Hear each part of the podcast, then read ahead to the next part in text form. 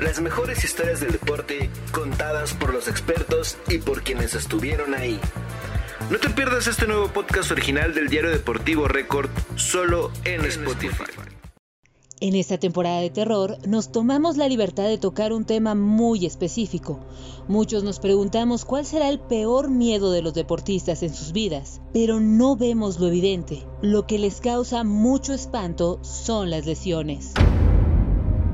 Por eso nos tomamos la libertad de nombrar a cinco futbolistas que tuvieron lesiones de terror en la gloriosa Liga MX. Número 5. Edgar Andrade. Era el torneo Clausura 2007. El mexicano defendía los colores de Cruz Azul y no le iba nada mal. Su buen golpeo de balón y técnica eran las características de este futbolista, pero un día pasó lo peor.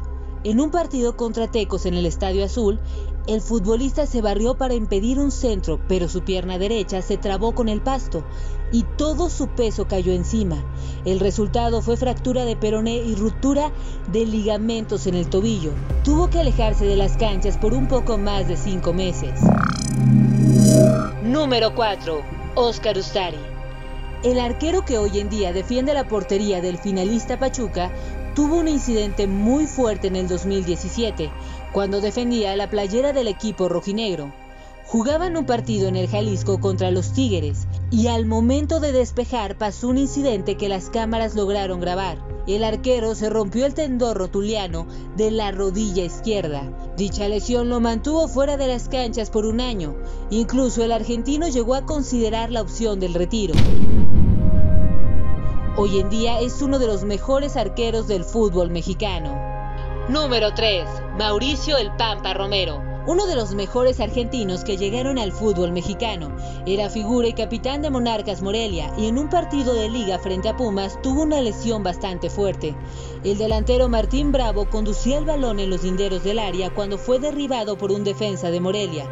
El atacante tras el choque cayó directamente sobre la pierna derecha del Pampa, lo cual ocasionó una fractura de tibia y peroné. El argentino volvió a las canchas, pero le costó muchísimo trabajo recuperar su nivel. Número 2.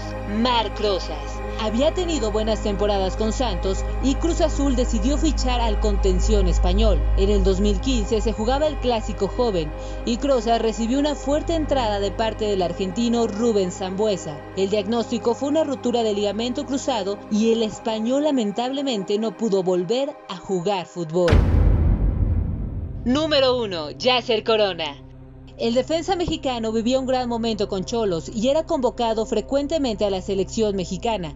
Lamentablemente, en 2017, en un partido de Copa MX, tuvo una lesión fatal. Los Cholos se enfrentaban a Correcaminos y en un choque con Eduardo Juárez, el defensor cayó al suelo y sus compañeros de inmediato pidieron asistencia médica. Las imágenes están muy aparatosas, ya que el mexicano no se movía y parecía que había sucedido lo peor.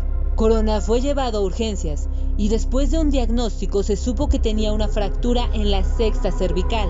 Lo peor para él fue que ya no pudo volver a las canchas y mucho tiempo tuvo que usar un bastón para no tener problemas para caminar.